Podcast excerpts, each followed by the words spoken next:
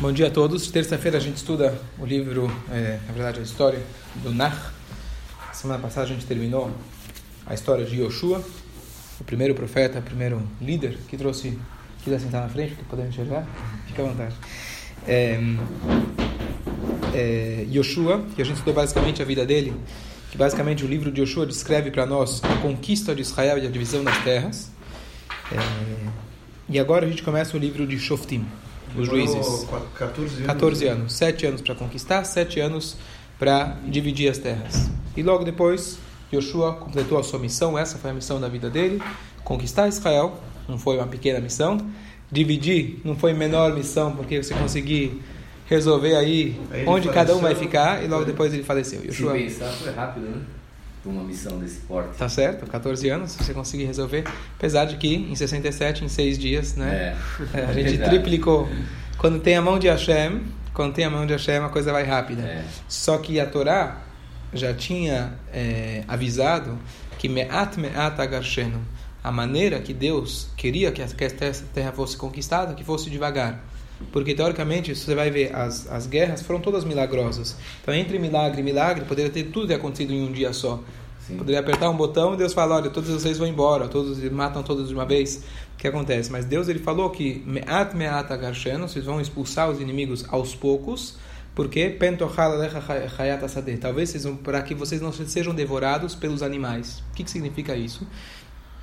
Então, uma das coisas que a gente, se a gente vai com muita garra, muito rápido no começo, que acontece depois, acaba o inimigo, vamos dizer assim, acaba voltando. A gente não conseguiu dominar de fato. Isso é uma alusão clara para nosso para nossa transformação. Muitas vezes a pessoa se empolga e fala: Bom, agora eu vou mudar minha vida por completo. Às vezes dá certo, mas normalmente uma pessoa que muda muito rápido, ele não dá tempo de é, assimilar as novas ideias. Então, assim também a conquista de Israel, tanto a espiritual, mas a conquista geográfica de Israel também foi aos poucos para que possa ser realmente algo duradouro. Essa, essa foi a ideia. Então isso durou 14 anos e agora a gente vai começar o livro de Shoftim. O livro de Shoftim já começa uma segunda fase, uma segunda era, podemos dizer, é, menos elevada. A gente está aqui numa, de certa forma, descendência chegando de Arsinai, 40 anos no deserto, ainda continuavam com os milagres. Imagina, Yoshua conquistou Jericó, dando sete voltas em volta da cidade, as muralhas caíram, algo completamente milagroso. Só que agora Yoshua faleceu e vai começar uma nova era de 13 Shoftim, 13 juízes. E o nome, a denominação desses juízes é juízes e não mais Nasci, líder, como tivemos Yeshua é, ou Moshe Rabbeinu, porque eles eram pessoas que sentavam, a maioria deles, sentavam e julgavam o povo de Israel. Muitos deles, ah, todos eles na verdade, incentivavam o povo a fazer chuvá, mas a posição de liderança deles, você não pode comparar a Moshe e Yoshua, que era uma, uma, era uma totalitário, digamos assim, líder, é, líder Absoluto, absolutos do, do, do, de Israel, é, eles sim fizeram papel de desenvolver um papel muito importante, mas eles não tinham o mesmo poder, a mesma força que tinha Yoshua e Moshe. E o que a gente vai é, é, perceber ao longo do Yoshua que existe aqui um um pattern, como se fala um pattern que se repete? Pattern. Padrão. Padrão. Padrão, obrigado. Um padrão, obrigado. Eu penso às vezes em inglês, falo inglês meio de noite, de dia, acaba ficando um padrão que se repete identicamente. Qual que é o padrão? Falece o líder de Israel, o povo faz idolatria. Só para a gente entender melhor a idolatria, em determinado momento na história, os sábios eh, conseguiram extirpar, acabar com esse desejo forte da idolatria. Hoje a gente vê idolatria, você pode passar na frente de uma casa de idolatria, você não sente nada naturalmente por isso. É, antigamente era uma coisa muito, muito, muito forte. Que isso foi o que trouxe destruição para o povo ao longo de, inclusive, a destruição do próprio primeiro templo. Então, um padrão que se repete é sempre que o povo, o líder falece, o povo começa a fazer idolatria e aí Deus ele manda para gente os inimigos. E aí começam os inimigos, passa um tempo, o povo começa a se desesperar até que Deus manda um novo juiz. O juiz ele é, chama o povo, desperta eles para fazerem chuvá, faz a guerra, domina os inimigos. Aí, aí repete a mesma coisa, ele falece, os próximos juízes, e assim por diante. Assim, 13 juízes ao longo da história. Só para a gente ter uma ideia, historicamente falando, esses juízes, o período desses juízes durou 440 anos aproximadamente. Hã? Desses 13, desses 13 juízes, tá certo? O último dos juízes é o mais famoso Shimshon, o Sansão. Depois dele, depois do Shimshon que ele falece, e aí começa a história de Elia Cohen, Haná, esse profeta Samuel, sim. Aí o último desses juízes. Aí vem o profeta Samuel, que nasce, é, é, vem o Elia Cohen, que dá brachá para a mãe, Haná, profeta Samuel nasce. O Samuel foi quem ungiu o primeiro rei de Israel, Saul, e ele ungiu o segundo rei de Israel, Davi. E aí a história continua. Salomão construiu o primeiro templo e assim por diante. Eles já não eram mais líderes. Eram juízes profetas. Juiz, profeta. Então, aí você teve o Shmuel, que era um profeta importante que apareceu, não era chamado juiz. É... Mas não líder. Era, assim, ele era considerado era um líder, mas eh, não era, não sei se a gente pode dizer que ele era do nível de. De certa forma, está escrito que o Shmuel era comparado igual Moshe e Aaron é. juntos. Tanto é por isso que o tataravô dele, o bisavô dele, o Korach, aquele que fez uma rebelião contra Moshe, ele viu que ele teria um descendente tão forte, por isso que ele fez a rebelião, achando que ele merecia já subir para o posto naquele momento. Então ele tinha uma santidade muito forte, mas não sei se em termos de liderança, não sei se a gente pode afirmar que ele era igual Moshe é, Yoshua. Em, em, em, em, profecia, em grandiosidade, a gente pode comparar ele de certa forma, mas em relação ao povo, não necessariamente. É, então, aqui vai começar o primeiro é, juiz. O primeiro juiz. Então, diz para a gente o Shoftim, primeiro capítulo, dos juízes. Vai Haremot Yoshua, então foi após a morte, o falecimento de Yoshua, e o povo de Israel perguntou para Deus, como se perguntava para Deus naquela época, a gente falou ontem justo que o Kohen Gadol, o sumo sacerdote, ele tinha Urim e Tumim, as 12 pedras no peitoral dele, e profeticamente quem estava lá poderia interpretar aquelas letras e saber qual era a mensagem de Hashem para aquele momento. E eles falaram: quem é que vai agora lutar por nós? Porque apesar de que eles conquistaram Israel, ainda ficaram os povos Alguns deles ficaram em volta e sempre ameaçando o povo de Israel. Tem épocas que foram os midianitas, tem épocas, épocas que foram os moavitas, tem épocas que foram os filisteus, como que, até como até hoje, como até hoje, que continuam ameaçando é, Israel. Então Hashem disse é, que naquele momento deveria a tribo de Yehudá, a tribo de Yehudá deveria ir na frente, e Deus ele falou que se a tribo for de Eudá for na frente, eu vou, eles vão conquistar a terra tranquilamente, quer dizer, dos seus inimigos. E Eudá foi na frente, fizeram as guerras. É, um dos inimigos era é, Adoni Bezek, era o nome dele. Inclusive até hoje é Bezek. O que é Bezek? Telecomunicações, não é? Tá certo? É a nossa Telesp que virou telefônica, é a Bezek de Israel, é o nome Adoni Bezek, esse era o nome, na verdade, do inimigo de Israel. É, e esse Adoni Bezek, então, é, ele foi, vingaram, quer dizer, acabaram com esse Adoni Bezek. Mas ele era de, de que povo? Ele era do. do, do Knani, ele é, é chamado dos Knanim. Knanim é o nome geral, o nome genérico para os povos da, nativos da terra. Ele não tem um nome específico. É, Knani e Prizi. Um, e eles ainda, o que fizeram com esse Adoni Bezek, coisa um pouco. É, exatamente. Então, o que fizeram com esse Adoni Bezek, eles cortaram, os, o nosso povo, eles cortaram os, os polegares das mãos e dos pés. Um sinal de conquista.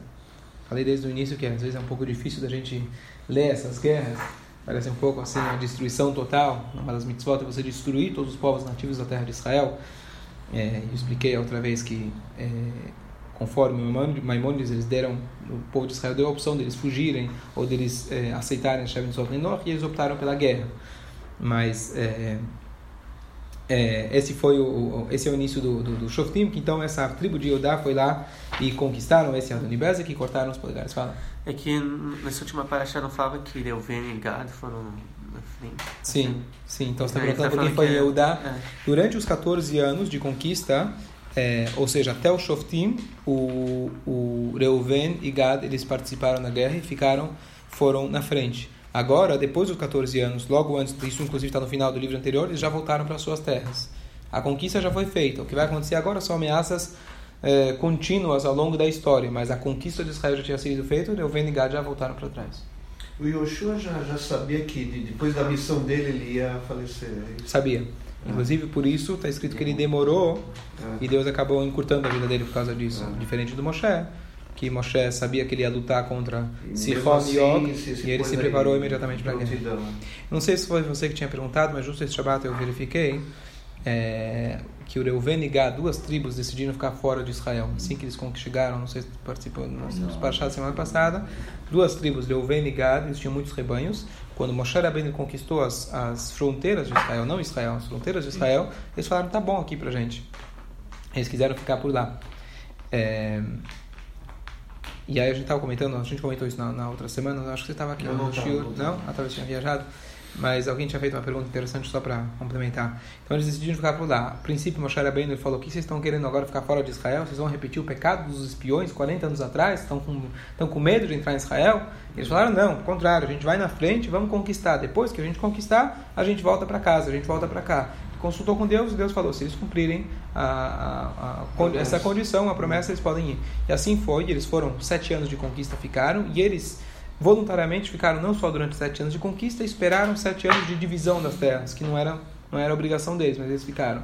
E aí no final, Yoshua, ele manda eles de volta e eles voltam para suas terras. Acho que alguém tinha perguntado aqui é, em relação por que, que eles ficaram lá. Então, uma das coisas é que eles tinham muito gado, muito rebanho, acharam cômodo lá. Eles foram castigados por isso posteriormente, que quando Sanheriv Melech Ashur, Sanheriv, o rei da Assíria, ele, na época do primeiro templo, ele foi lá e ameaçou o povo, ele ameaçou não, ele conquistou várias terras, e a maneira dele conquistar as terras, ele mudava as pessoas de lugar, exilava as pessoas. Dessa maneira ele mostrava a conquista dele e ele desarmava, ele é, enfraquecia os povos. E ele fez isso, inclusive, com as dez tribos, famosas dez tribos perdidas. Ele chegou a fazer isso com o povo de Israel, na, na, na, que ele era o rei da Síria. Então o que acontece hoje, por isso que a gente não tem as dez tribos, elas foram exiladas, a gente não sabe onde elas estão, um shiur à parte a respeito, mas as primeiras das dez tribos a serem exiladas foi a tribo de Reuven e Gad. Uma vez que eles se apressaram em querer pegar uma parte que teoricamente não seria deles, eles teriam que esperar até Israel, então eles acabaram sendo os primeiros a serem exilados. Mas mais uma coisa bonita em relação a esse Reuven e Gad é que Reuven e Gad, está escrito que eles, na verdade, estavam procurando um pretexto. A ideia deles era muito positiva. Por quê? Porque eles queriam que Moshe Rabbeinu pudesse entrar em Israel. De que maneira? Então, existe uma regra seguinte: quando existe uma promessa, vamos dizer, você falou, eu não vou comer esses 10 figos que estão aqui na minha frente. E aí você vai e faz o que é chamado Atarat Nedarim. Você vai lá, anula a promessa. Você vai lá, chega num sábio, conforme ela faz, fala: Olha, se eu soubesse que eu ia ter tanta vontade de figo, se eu soubesse que o médico falou para mim que figo para mim é o que eu preciso para minha saúde, não teria prometido, e esse um dos dez figos eu comeria. Vamos dizer. Na hora que você permitiu uma parte da promessa, um dos dez figos, uma vez que a promessa incluía os dez, se você já tirou da promessa um dos figos, então todos os nove outros também já estão permitidos. Isso chama que uma promessa que parte dela foi anulada, toda ela foi anulada. O que acontece? Então, os Bnei Gad e Bnei Reuven, essa é uma explicação mais profunda, né? não é o chato, não é a explicação literal. Quando eles viram que Moshe Rabbeinu não iria entrar em Israel, então eles queriam fazer um truque. Qual era o truque? Eles falaram, vamos ficar aqui fora de Israel. Uma vez que a gente se assenta aqui fora de Israel, Israel já se estendeu para cá. Deus havia prometido, jurado que Moshe Rabbeinu não iria entrar em Israel, mas se a gente transformar aqui em Israel, então a gente já quebrou a parte da promessa. Aí a gente consegue depois colocar Moshe junto com a gente. Essa foi a ideia que, que eles tinham. De Entre aspas, é. Tentar. E obviamente não funcionou. Quer dizer, eles só herdaram de. A, a família delas ficaram lá com o rebanho, mas eles só de fato adquiriram a terra depois dos 14 anos de conquista. Então, óbvio que não tem como a gente fazer truques com Deus, Sim. mas a ideia, a visão positiva sobre a vontade deles é essa que eles queriam, na verdade, mostrar era bem junto com eles. Certo? A pergunta foi um pouco além da. A resposta foi um pouco além.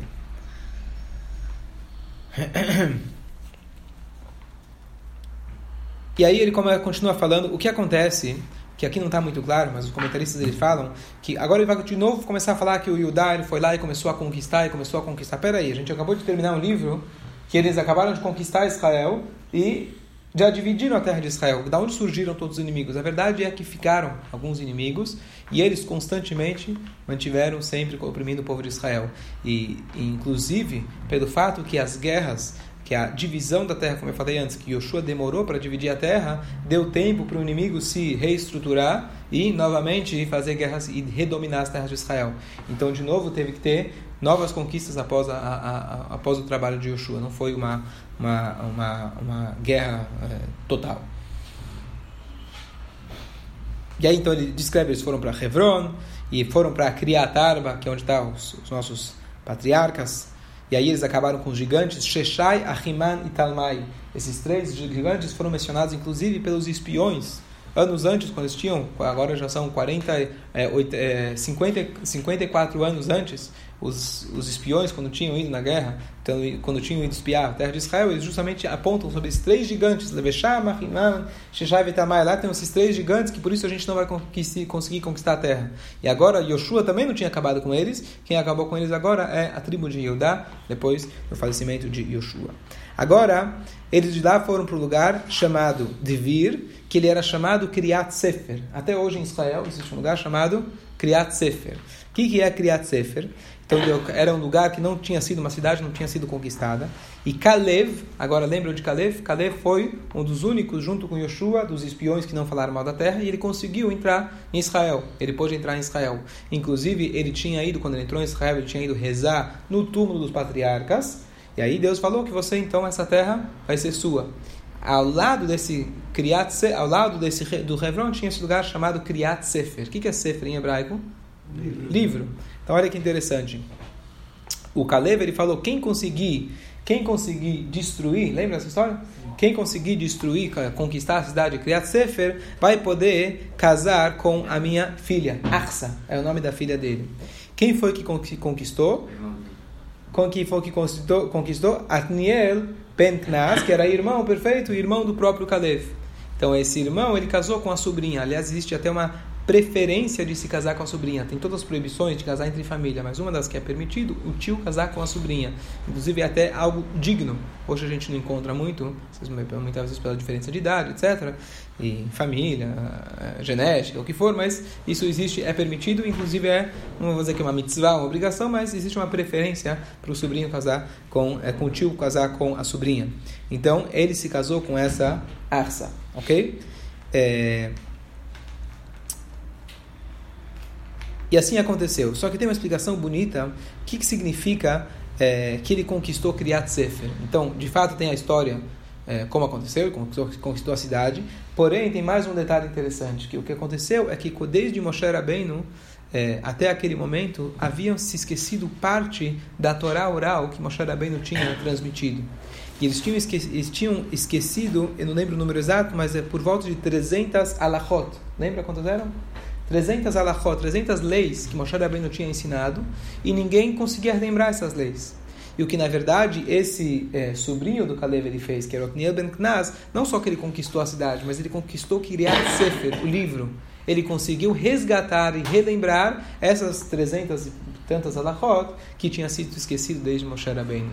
Então o que acontece é que ele mereceu agora, ele vai se tornar o primeiro juiz Shofet, o povo de Israel, não só pela conquista, é, que ele era um, foi um bom general de guerra, mas principalmente porque ele conseguiu resgatar as alachot. Então ficou claro de que ele seria a pessoa na qual Deus daria para ele o nível espiritual necessário para conseguir guiar o povo. Agora aparece uma figura, é, figuras interessantes. Agora vai aparecer para a gente uma família que são chamados Benei Keini. Lembra deles? Keini. Quem era Keini? Então, Itró, que era o sogro de Moshe Rabbeinu, Itró, que era o sogro de Moshe Rabbeinu, a gente lembra na Torá que de repente, um belo momento, ele aparece em Moshe Rabbeinu e ele vem lá e fala, olha, eu escutei sobre a guerra de Amalek, eu escutei sobre a abertura do mar, eu quero me converter. Itró, ele vem, se converte, traz a esposa de Moshe de volta, que estava com ele até então, os netos, os filhos de Moshe traz de volta, e ele se converte ao povo de Israel, fica lá por um tempo, dá aquela ideia de fazer juízes para todo o povo de Israel, fala, olha, Moshe Rabbeinu está trabalhando muito duro, ficou com pena do genro, e aí ele consultou com Deus e ele colocou os vários juízes, Sarei Alafim, Sarei Meot, juízes de 100, os juízes de mil, colocou toda uma escala até chegar em Moshe Rabbeinu, dessa forma facilitando teoricamente o trabalho de Moshe Rabbeinu, ou ajudando ele. É, então o que acontece? O Itró ele não era de nenhuma tribo, porque era convertido. Então, Itró, ele é, foi embora, quando, inclusive a Torá conta pra gente que quando Itró ia embora, Moshe Rabbeinu fala, por favor, meu sogro, fique aqui com a gente. Fica aqui com a gente. Desde quando o genro quer o sogro ao lado? Tá certo? Então, Rashi explica pra gente, não por isso, eu tô brincando, mas é... O é, que, que significa que fica aqui com a gente, por favor? Se ele quer voltar para casa, inclusive ele voltou para casa para converter o resto da família dele. Então ele está numa missão positiva, deixa ele voltar para casa. Mas Moshe Rabbeinu ficou preocupado com o seguinte, que agora o Itró, ele descobriu que eles estavam indo para Israel e quem iria herdar a terra de Israel? As doze tribos. E ele descobriu que ele não ia ter a porção da parte de Israel, porque ele não era nascido dentro do povo de Israel. Então não ia ter uma herança, com certeza ia dar para um lugar para ele morar, mas a diferença é se ter um lugar para morar ou se ter um lugar que ele é seu e vai ser da sua família para a eternidade. Então Moshe Rabbeinu falou: fique aqui por favor, para que ninguém diga que você voltou para casa porque você descobriu que você não vai ter uma terra em Israel. Fica chato, é feio. Então por favor, fica aqui com a gente. Mas de fato, Yitro ele voltou para casa. Porém, os descendentes de Yitro, os descendentes de Yitro, eles são chamados Bnei Keini. Ele tinha sete nomes, a gente sabe, tinha sete nomes. Reuel, Yeter, Yitro, é, Keini, Putiel. E esse Bnei Keini são os filhos, são os descendentes desse Yitro. E esses descendentes de Yitro, eles eram é, nômades, por opção. E depois eles foram morar na primeira cidade que foi conquistada, chamada Jericó. Jericó, quem lembra, tinha sido proibido de ser reconstruída, apesar que posteriormente alguém reconstruiu, mas foi a primeira cidade que eles destruíram e Deus falou proibido de, de reconstruir. Quem construir, vai começar construindo, o seu primeiro filho vai morrer, ele vai terminar a cidade, e seu último filho vai morrer. Isso de fato aconteceu posteriormente. Uma pessoa muito perversa, ele foi lá e não, não, não conectou as coisas que os filhos dele estavam, estavam morrendo por causa disso. E eles moravam então em Hebron, em, desculpa, em Yericó. E o que acontece é que eles eram extremamente tzadikim, muito especiais. Posteriormente, eles tiveram o mérito de participar do Sanhedrin, dos é, juízes de Israel, e mais interessante que eles já sabiam, uma coisa incrível, que futuramente o Beit HaMikdash seria construído e futuramente o povo iria para o exílio. E eles então aceitaram sobre si previamente um tipo de autopenitência. Então eles sobre si aceitaram galut. Galut significa ser nômade, ser exilado. Isso seria uma forma de penitência. E eles não cortavam seus cabelos como se fosse uma forma de luto, uma forma de é, penitência também, não cortavam seus cabelos. Esses eram chamados Neikeini. Posteriormente, a gente vai ter na história, vai aparecer de novo, lembrem, quando vai ter a história de Sisra, que foi aquele general que foi morto pela é, Yael, tá certo? O o general Sisra, que ela pegou é, a estaca da cabana, a estaca da, da, tenda, e colocou na têmpora dele, e lá vai aparecer o Bnei Keini, o Sisra, justamente, ele foi para Yael, porque ele estava de bons termos com o Bnei Akeni. Yael, ela estava com o Bnei Akeni, não lembro se ela era do Bnei Akeni ou não. Então, por isso que Sisra foi procurar um abrigo nessa tal da Yael. Aí ele recebeu ele bem, e aí ele achou que ela iria ajudar ele. Porque ele estava em bons termos, não com os judeus, mas com esses Bnei Keni, que eram judeus, mas foram agregados ao povo judeu, ele tinha bons termos com ele. Então, ele achou que ele ia proteger. Então, só para colocar um pouquinho da, da história desse Bnei Akeni. Então, esses filhos de Kenim, eles agora vieram da cidade Iratmarim. O que, que é Iratmarim? Cidade das Tamareiras. Qual que é a cidade das Tamareiras? Jericó. Jericó contém os desenhos é, de, de, de, de Jericó, é a cidade das Tamareiras. Sempre tem o desenho das Tamareiras. Então eles vieram para Bnei Udá. E eles é, se juntaram, agora eles se juntaram com, com o povo e se juntaram, é, e se juntaram com os estudiosos. É, e Hashem é, e Itró já tinha anteriormente pedido para Deus que seus descendentes fossem sábios. Por isso, posteriormente, eles se juntaram com o Sinédrio, com os é, juízes de Israel. É,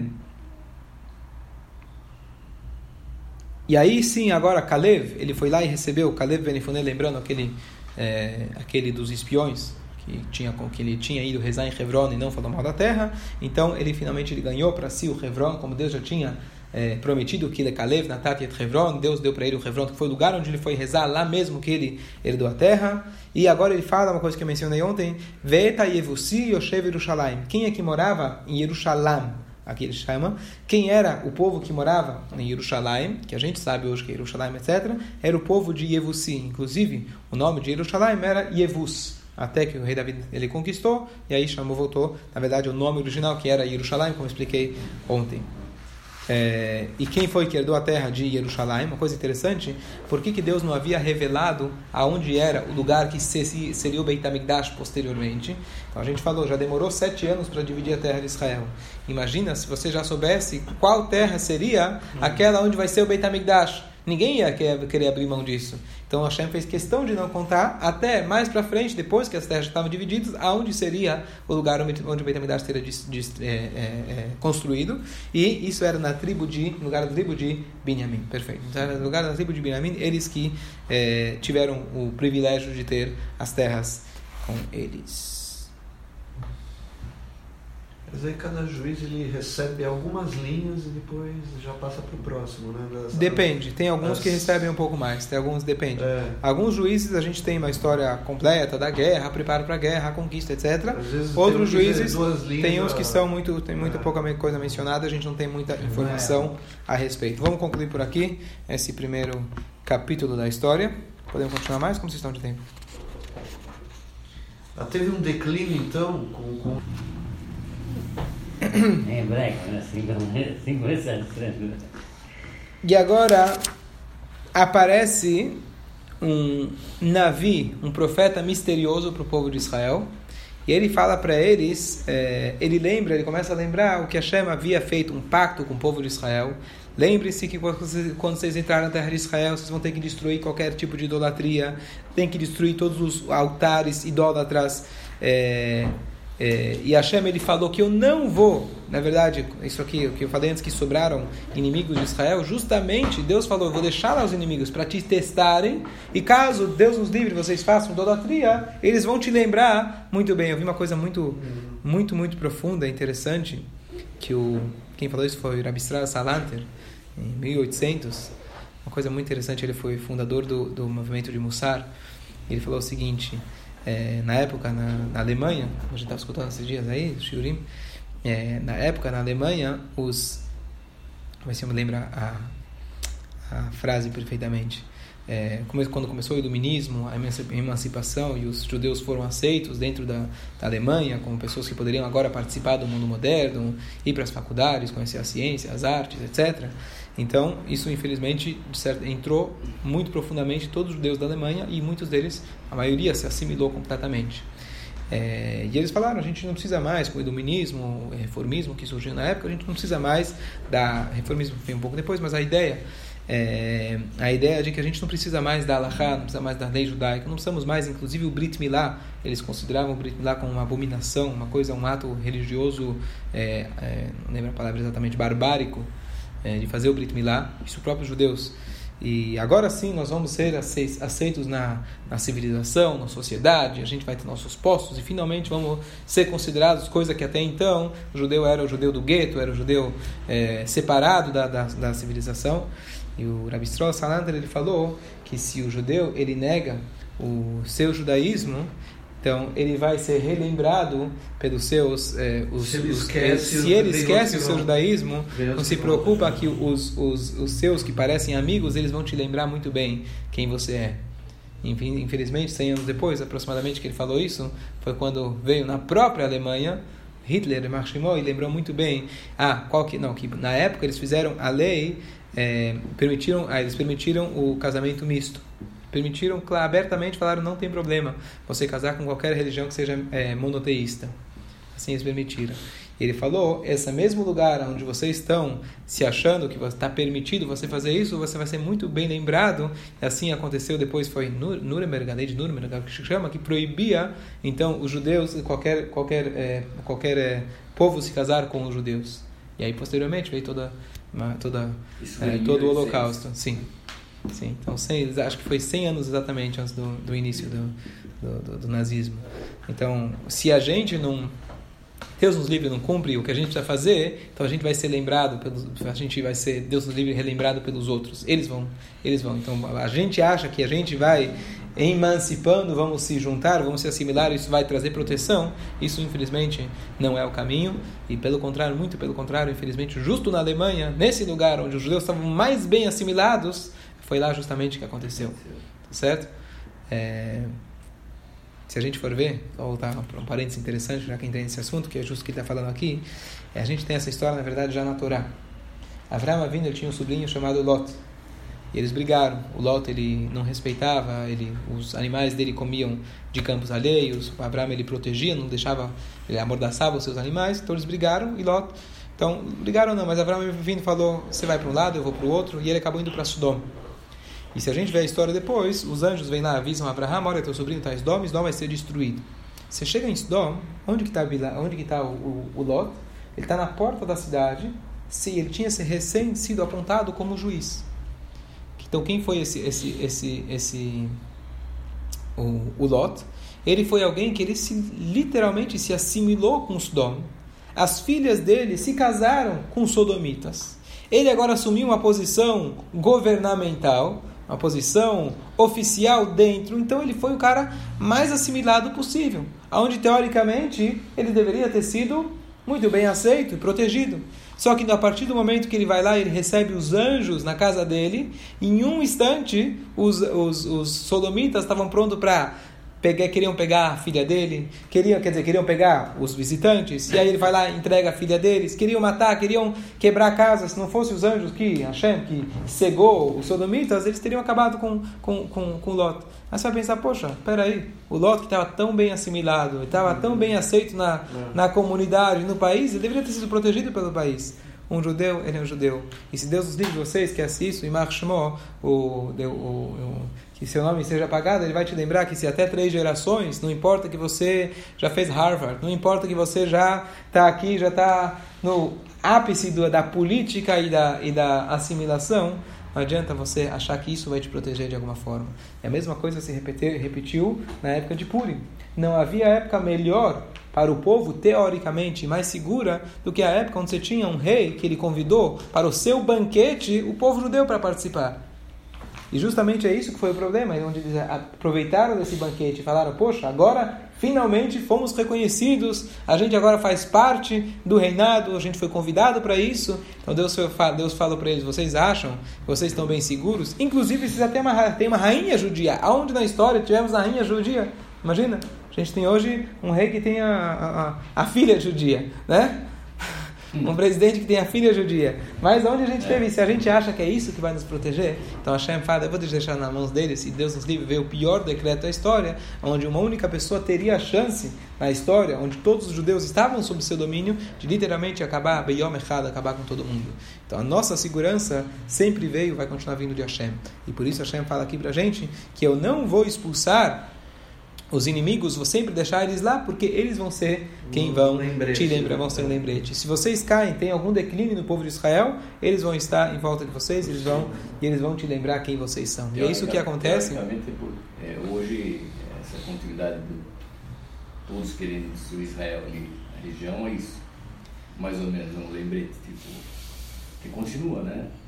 É, nunca parou de Israel Sim. ser ameaçado. Eu acho que se a gente para e pensa, não tem como a gente negar que a existência de Israel é um milagre. Não tem como você negar. Só, só essa semana estava escutando toda a guerra de 67. Se você estuda como foi exatamente os detalhes, não tem como negar. Era o próximo Deus nos livre holocausto.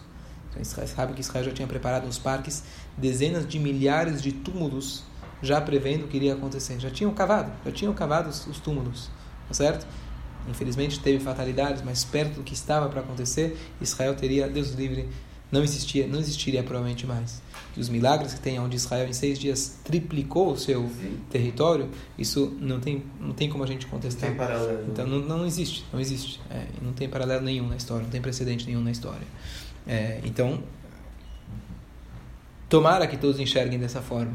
É isso que só que é a minha essência. Os inimigos estão lá, a gente preferia que não tivesse inimigos, mas se eles estão lá para a gente lembrar, de, de alguma forma, os inimigos, quando ameaçam o nosso povo, quem está em Israel, quem está quem tá fora de Israel, se sente unido ao nosso povo. A gente se sensibiliza e tenta ajudar da maneira que a gente pode. Então, sem dúvida, sem dúvida nenhuma. A gente espera que a gente pede para Deus para não ter inimigos. A gente não precisa desses lembretes. Se a gente nos lembrar nós mesmos, a gente não vai precisar desses lembretes exteriores.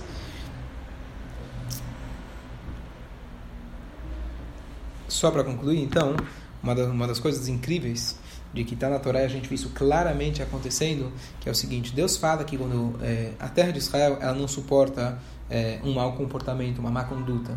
Se Deus nos livre, a gente está na terra de Israel, um lugar tão sagrado, a própria terra expele a gente, ela manda a gente para fora, que foi o que aconteceu quando a gente foi exilado nas nossas terras as diversas vezes. Mas o que acontece? Por outro lado, nas Klalot, quando Deus tem lá as maldições, é, na, na, descrição é, das, das, maldições futuras do povo de Israel, então ele fala que apesar de que vocês vão ser expulsos da sua terra, a terra vai ficar desolada, a terra vai ficar vazia quando vocês não estiverem lá. E quando você voltar para lá, vocês vão conseguir novamente fazer a terra florescer. Então, o que acontece? A gente vê que Israel era um pântano, até que nosso povo voltou para lá. Mais ainda, pega em Gush Katif 2000 e quando foi? 9? Acho que foi 2009 o Gush Katif. Gush de Gaza, que saíram de Gaza no Katif. Acho que foi 2009, que estava inclusive programado para Tisha B'Av.